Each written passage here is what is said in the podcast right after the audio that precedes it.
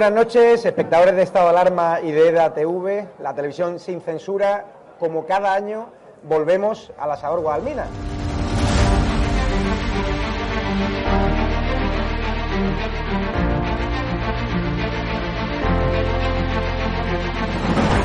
¿Por qué te gusta lo que hacemos?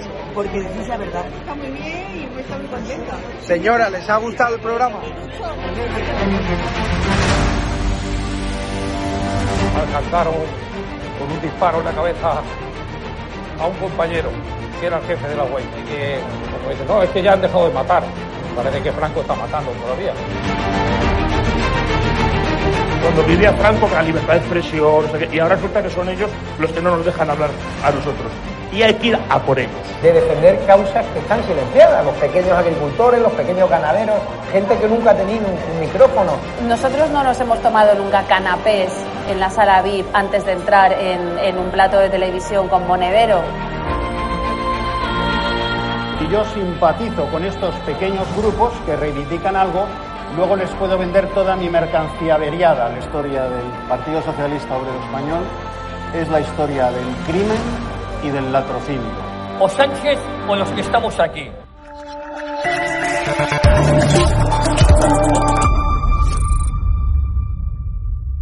Muy buenas noches y bienvenidos a todos a Estado de Alarma y EDA TV. Hoy nos acompaña el vicepresidente de la Asociación Una Policía para el Siglo XXI, Josema Vallejo, para hablarnos de su nuevo libro Don't Fuck the Police, que sale, recordamos, el 28 de septiembre. Un libro que escribes junto al criminólogo Samuel Vázquez. ¿No es así, Josema? Vamos a darle un saludo. Buenas noches, buenas noches a todos los amigos de Estado de Alarma, de EDATV. Así es, lo escribo junto con mi compañero y amigo Samuel Vázquez, criminólogo y policía nacional, presidente de la asociación, efectivamente. Antes de hablar sobre ese nuevo libro, sí que me gustaría que me, si me podías explicar un poco a qué se dedica vuestra asociación, que está compuesta por miembros de diferentes cuerpos policiales. Pues mira, Marina, nuestra asociación, que está compuesta, como dices, por miembros de todos los cuerpos policiales, pero queremos matizar policiales autonómicos, locales, estatales y no nos olvidamos, por supuesto, de los compañeros de seguridad privada, vigilantes de seguridad y funcionarios de prisiones. Todo el mundo que esté implicado en, la seguridad, implicado, involucrado en la seguridad de este país, es bienvenido en esta asociación. Nos dedicamos o buscamos fundamentalmente el cambio del modelo policial, un modelo policial que creemos que en España ya está obsoleto, un modelo que, bueno, viene desde los tiempos de Franco, abarca la transición y que está dedicado básicamente a proteger estructuras de poder y no ciudadanos. Un modelo que se basa en la prospección estadística y no en, el análisis de la delincuencia real. ¿Y por qué? Lo que quería preguntarte sobre todo, eh, ¿con qué objetivo habéis publicado este libro, Don't Fuck the Police? Pues el objetivo de publicar este libro es que la ciudadanía sepa lo que sabemos todos los policías de España, que el modelo está obsoleto y que de seguir con este modelo eh, vamos a perder por completo el control de la, de la, delincuencia. La violencia y la delincuencia han asaltado las calles, lo sabe cualquiera que lea las noticias, lo sabe cualquiera que viva en la urbe media, pero claro, probablemente el ciudadano no sepa hasta qué punto esto está siendo así. Eh, nos hablan de estadísticas, nos hablan de balances de criminalidad, sabemos que la delincuencia sube, pero queremos dar una visión completa al ciudadano, eh, a los compañeros, por supuesto, que se van a implicar en la lectura de este libro seguro, pero fundamentalmente al ciudadano, que sepa lo que está pasando realmente y que sepa cómo el modelo policial no está protegiéndoles. Y muchas veces, si no es así, el gobierno nos suele decir que esta criminalidad eh, suele ser igualitaria, eh, sea de donde vengan, tanto españoles como eso. Pero ¿es real? ¿Es que es así o es mentira? Pues obviamente es absolutamente falso. Pero es absolutamente falso y yo siempre digo lo mismo. Esto no se trata de delincuencias, o sea, perdón, de estadísticas que podamos elaborar en vuestro programa, en nuestra asociación. No, no. Cogemos los datos del ministerio, los suyos, los que elaboran ellos, y los leemos. Pero no nos quedamos en el titular, porque el titular siempre es el mismo, la delincuencia baja o la delincuencia es cometida uh -huh. en igualdad por, por distintos sectores de la población, ¿no? Nos descargamos los documentos y vemos cómo las agresiones sexuales son cometidas en mayor proporción por extranjeros. Por ejemplo, hay determinadas eh, procedencias que cometen ciertos tipos de delitos, pues la delincuencia como todo se especializa más que por, por etnia, por origen, eh, por arraigo, son muchos matices. Es que eh, daría para hablar muchísimo. Muchas de las claves las damos en este libro. Simplemente queremos decir que nadie se crea una verdad oficial. Debemos contestar estas verdades oficiales y debemos contestarlas no desde la ideología, que no, es necesario siquiera, sino desde el espíritu crítico de descargarnos la estadística que ellos mismos publican y leerla sin quedarnos en el titular. Porque además, como bien has comentado, escribes este libro con José Vallejo, que es eh, criminólogo, o sea que hay dos puntos de vista eh, de dos campos diferentes, pero que a la vez trabajan juntos, ¿no? Sí, sí, te ha ido exactamente con Samuel Vázquez, que es el criminólogo, yo soy trabajador social. Ay, perdón, perdón. no, no te preocupes. eh, si tuvieras que conocer a todos los que entrevistas, serías, vamos, serías un prodigio. Eso sí, es imposible. Yo me lío muchísimo con los nombres también. Es, así. A veces a Samuel lo llamo con el nombre de otro miembro de la, asociación.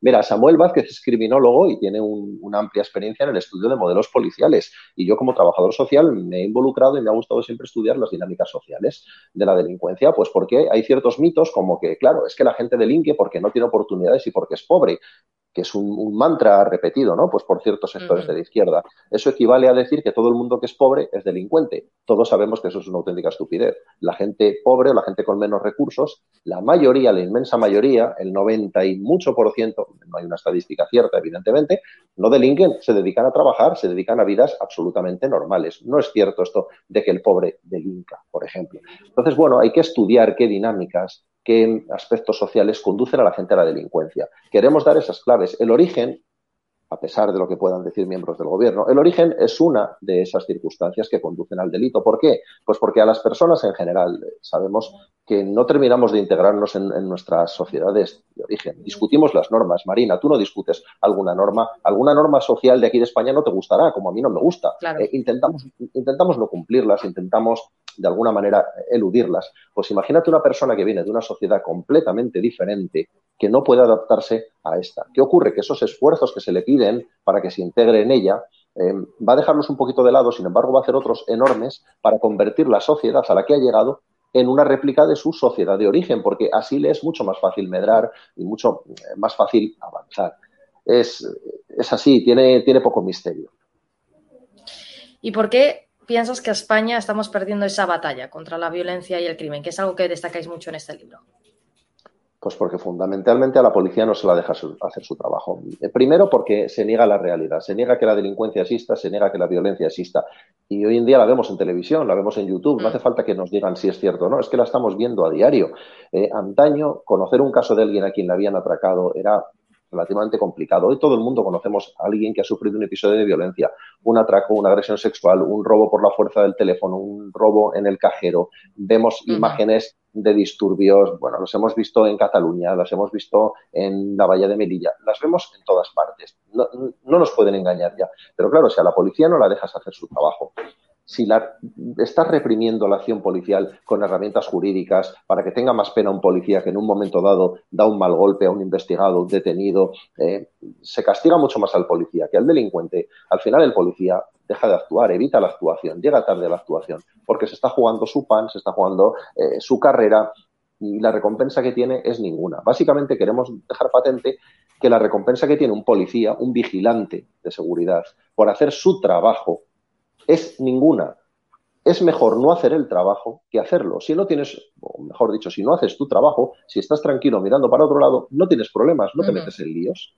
Si haces tu trabajo, tienes muchas posibilidades ya no solo de sufrir una lesión eh, o incluso la muerte en alguna ocasión, sino de tener problemas legales graves. Xavi, eh, ¿habéis podido comprobar mm, una mayoría de bajas en, como, puestos eh, como la Policía Nacional o, por ejemplo, pues en diferentes aspectos dentro del cuerpo policial? Pues mira, cada vez menos la gente quiere ir a unidades, unidades tácticas o unidades operativas, cosa que no se había visto nunca. La gente ahora mismo, mira, te puedo poner un ejemplo. Antes salía un guardia civil novato de la academia y tenía todas las papeletas para ir a, vigilar un acuartelamiento, a vigilar una prisión, a hacer un trabajo poco operativo. La gente salíamos de la academia y queríamos ir a, sitios donde hubiera acción para aprender, un puesto de seguridad ciudadana, una especialidad. Igual pasaba en Policía Nacional. Hoy en día todo el mundo está buscando meterse en lo que llamamos un agujero, burocracia. No queremos problemas. Estamos encontrando gente que lleva 30 años en la carrera policial, 35, que ahora está buscando aquellos puestos en los que antes mandaban forzosos a los guardias y a los policías recién salidos de las academias.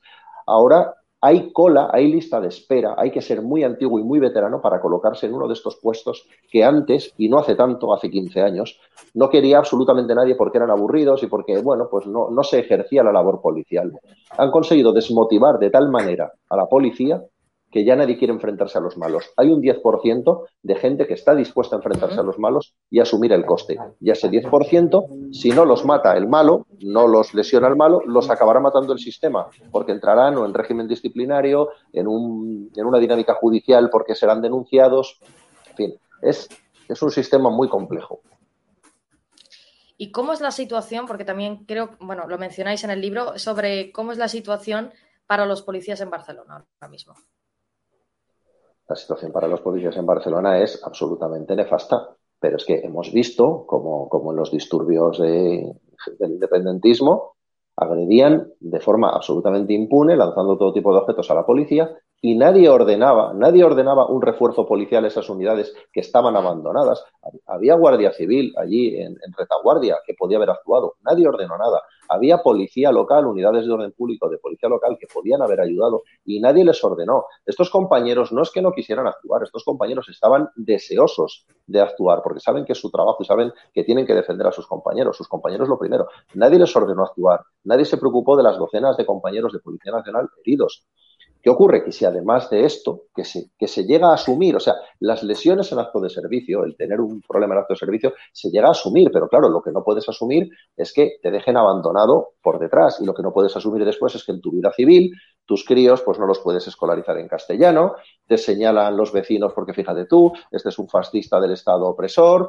Eh, ¿Quién te protege? Si quien te tiene que proteger, que es quien tienes detrás de ti, como digo, en la trinchera, ha abandonado, ha salido corriendo, ¿quién te va a proteger? Entonces tenemos que contarle a la gente lo que está pasando, pero no solo con el nivel, a nivel Cataluña, con el independentismo, o en el País Vasco, con una cale borroca que se supone extinguida, pero que está volviendo otra vez por sus fueros. No, estamos hablando del fenómeno MENA, estamos hablando del fenómeno eh, de inmigración descontrolada, de una delincuencia autóctona cada vez más especializada. Estamos hablando de tantos fenómenos que atacan a la policía y, por tanto, a la sociedad, porque no olvidemos, la policía es la última línea, lo que llamamos la delgada línea azul. Si esa línea se quiebra, detrás de eso solo hay caos no queremos que la ciudadanía llegue a un momento en el que eche de menos a su policía. No queremos que llegue ese momento.